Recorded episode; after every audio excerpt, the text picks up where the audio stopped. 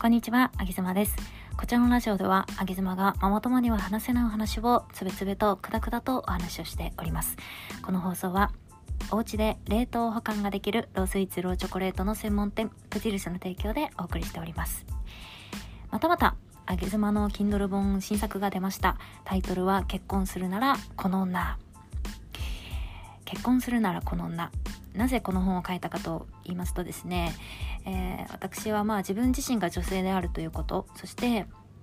えー、今コミュニティ A ビジョンプラスというコミュニティを運営しておりますがその中で、まあ、リアルなパートナーシップについて常日頃こう考察がされてるわけですよね。でそういったものを見ているとこういう女性こういう考え方の女性のパートナーっていうのはやっぱりそりゃ上がるよなって思ったりだとか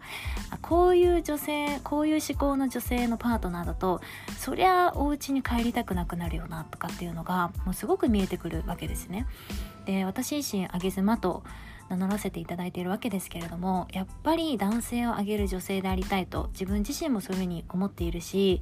まあ上げ妻修行と言いましてですねいわゆる成功者のお家にアポを取って私が遊びに行くんですよ。で奥様の振る舞い方とか言動とか、うんまあ、いろんなお話をねさせていただく中でああやっぱりこういう奥様だからこの旦那様上がるなっていうのがもうわかるわけですね。多分これは私がわかるんじゃなくて誰でもわかるかと思うんですけれども、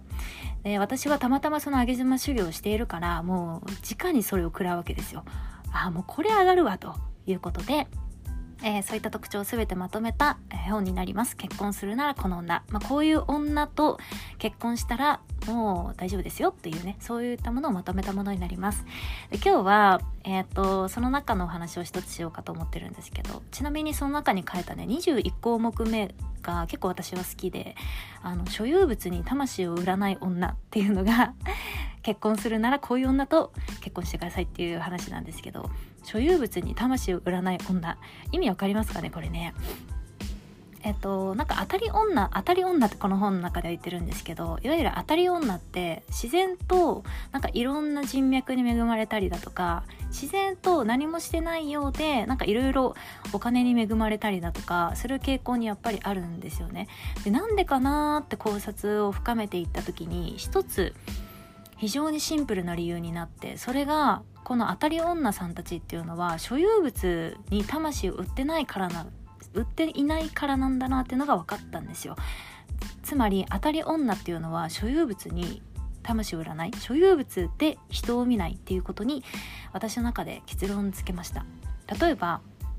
えっ、ー、とじゃあお金ね。お金まあ資産とかあとは企業名とか。アマゾンに勤めてます。とかっていう人に当たり女は魂を売らないわけですね。肩書きで人を見ないわけですね。社長ですって言われて言われて言われたから言われてもうんっていう感じなわけですね。なので SNS 上で言えば例えばフォロワー数が10万人です僕っていう人にも当たり女はへえっていう感じなわけですね。魂売らないんですよね。だから結果的に有名な人に好かれちゃうっていう話にもなるんですけどこういうふうに私の中では結論付けました。なので是非これから結婚したいなって思っている男性がもしいましたらね女性選びの際は所有物で結構右往左往している人所有物企業名肩書き、えー、フォロワー数資産で右往左往している女性はやめた方がいいよっていうそういう話でございます、まあ、所有物に所有物って結構人をジャッジしているとやっぱり所有物に自分の価値観が埋もれていってなんか所有物に所有されちゃうみたいなそんな人生になるんじゃないのかなと私自身はそう思います。さて今日ちょっと本題短めにお話ししようかなと思うんですけど、まあ、この本の続きにもなるんですけど実はここの本に書きたかった1項目があってあの単純に書き忘れたんでここで喋っちゃいます。結婚するならこういう女がいいよっていう話です。あの結構巷で言われているこういう女性いいよっていう方って芯がある女性とかって聞いたことありませんか？自分の価値観をしっかりと持っていて、えーと、ブレないみたいなそんな女性すごくかっこいいしそんな女性がいわゆる当たり女みたいな感じで言われていたりするんですけど私はこの本にね書きたかったことは真逆で芯がブレブレな女性は結構当たりだよっていう女性を書きたかったんですね。これどういうことかっていうとあの皆さん特に若い頃ご経験があるかと思うんですけれども自分に好きな人ができた時に、えー、その人の価値観に自分の価値観を寄せに行った経験ってありませんか？例えばまあこれはじゃあ、ゲ妻の若い頃のお話を出しますけれども、えー、私はまあ20代で大学卒業しましてでとある会社に勤めました。でそこで知り合そこでというか、まあ、そこの仕事の関係で知り合った方に恋をしたわけですね。で、まあ、運よくお付き合いが始まりっていう形だったんですが彼はま年上の方でで時間にも、まあ、お金にも余裕がある彼だったのでゴルフをね、え、日中していたんですよね趣味でね。でその彼にもっと好かれたいその彼と同じ時間を共有したい、えー、その彼が好きなゴルフなら私も好きになれるかもしれないということで全然興味がなかったゴルフを私は始めたわけなんですよね。芯がブレブレですね。けど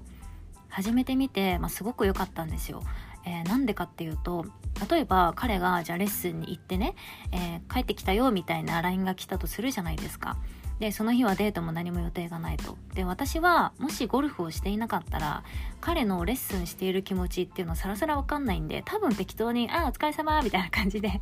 怒ると思うんですよ。けど私同じレッスンしていたので気持ちがよく分かっていたからあーなんかあのすごい疲れたよねみたいな。今めっちゃ暑いしあもうビールちょっと飲んでゆっくり休んでねとかって私今の私だったら返信ができるんですよね。けどもし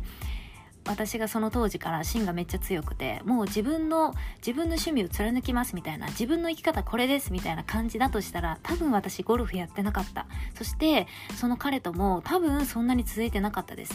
でその彼っていうのは結構まあもううん自立している、まあ、立派な大人の方だったのでえー、て言うんでしょうね。多分芯が強い同士になっちゃうとうまくいかなかったんじゃないのかなって思います。でその彼とはまあ結婚するしないの話にもなったんですよ。だからもしうまくそのまま話が続いていたら結婚したとかっていう形になってたんですけどもしね私がうんその当時自分自身が芯が強かったらその彼とは多分続いていなかったと思うし結婚してからも多分うまくいってなかったなーっていうふうに容易に想像ができるんですね。でなんでかというと結婚した今既婚者になった今すごくよくわかることが恋愛と結婚って全く違う。で結婚してからまあ悪く言うと自分の価値観をかなり曲げてでも相手に合わせなきゃいけないタイミングっていうのがやっぱり出てくると私は思うんですね。それは例えばうんすごく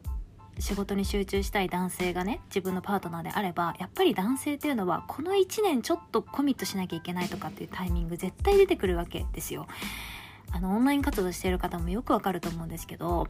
初めて初日で何かじゃあマネタイズにつながるとかって想像なくってねやっぱり1年2年3年長い方で10年ぐらいコミットしてやっとマネタイズし始められるみたいなことっていうのってもうそれは当たり前じゃないですかオンラインの世界ってね。なのでそういうふうに考えるとやっぱりうんパートナーのどちらかが自分の価値観それはまあ、大げさに言うと自分の生き方の価値観をちょっと曲げてでも相手の価値観に歩み寄ってあげるっていうことっていうのはこれはね綺麗事抜きにして言うとやしょうがなくあり得ることだなと私は今になって思います。ですからこの本に書きたかったのは自分の芯がもうバチッと決まってる。自分の価値観がバチッと決まってる方っていうのはもちろん自立していて素晴らしい。けれども誰かとチームを組んでやっていくってなるとそれって結婚生活になるとそれってどうなのかなっていうのは思ったりもします。なんか人ってやっぱりこう足りない部分を誰かに補ってもらって成立したりだとか結婚で言えば自分は例えばなかなかお金稼ぎが上手じゃない。けど旦那さんはお金稼ぎが上手。だから成り立つみたいなことってあるじゃないですか。自分は子育て苦手。だけれどもパートナーは子育てがすごく好き。だから家庭として成り立つみたいな。なんかそういう補に補いない補補い補いし合い補い合いだったりするかなというふうに思うんですよね。本書いてますけれども全然言葉が見つからない。補い、補い合いいですかね。はい。というところで今日は 結婚するならこの女という新刊が出ましたというお知らせと皆さんはご自身芯がある方だと思いますか？もしくは上げ妻のようなブレブレでしょうか？まあ芯がない芯がない価値観っていうのもまたそれはそれで芯があるんじゃないのかなというのも思います。あげざまでした。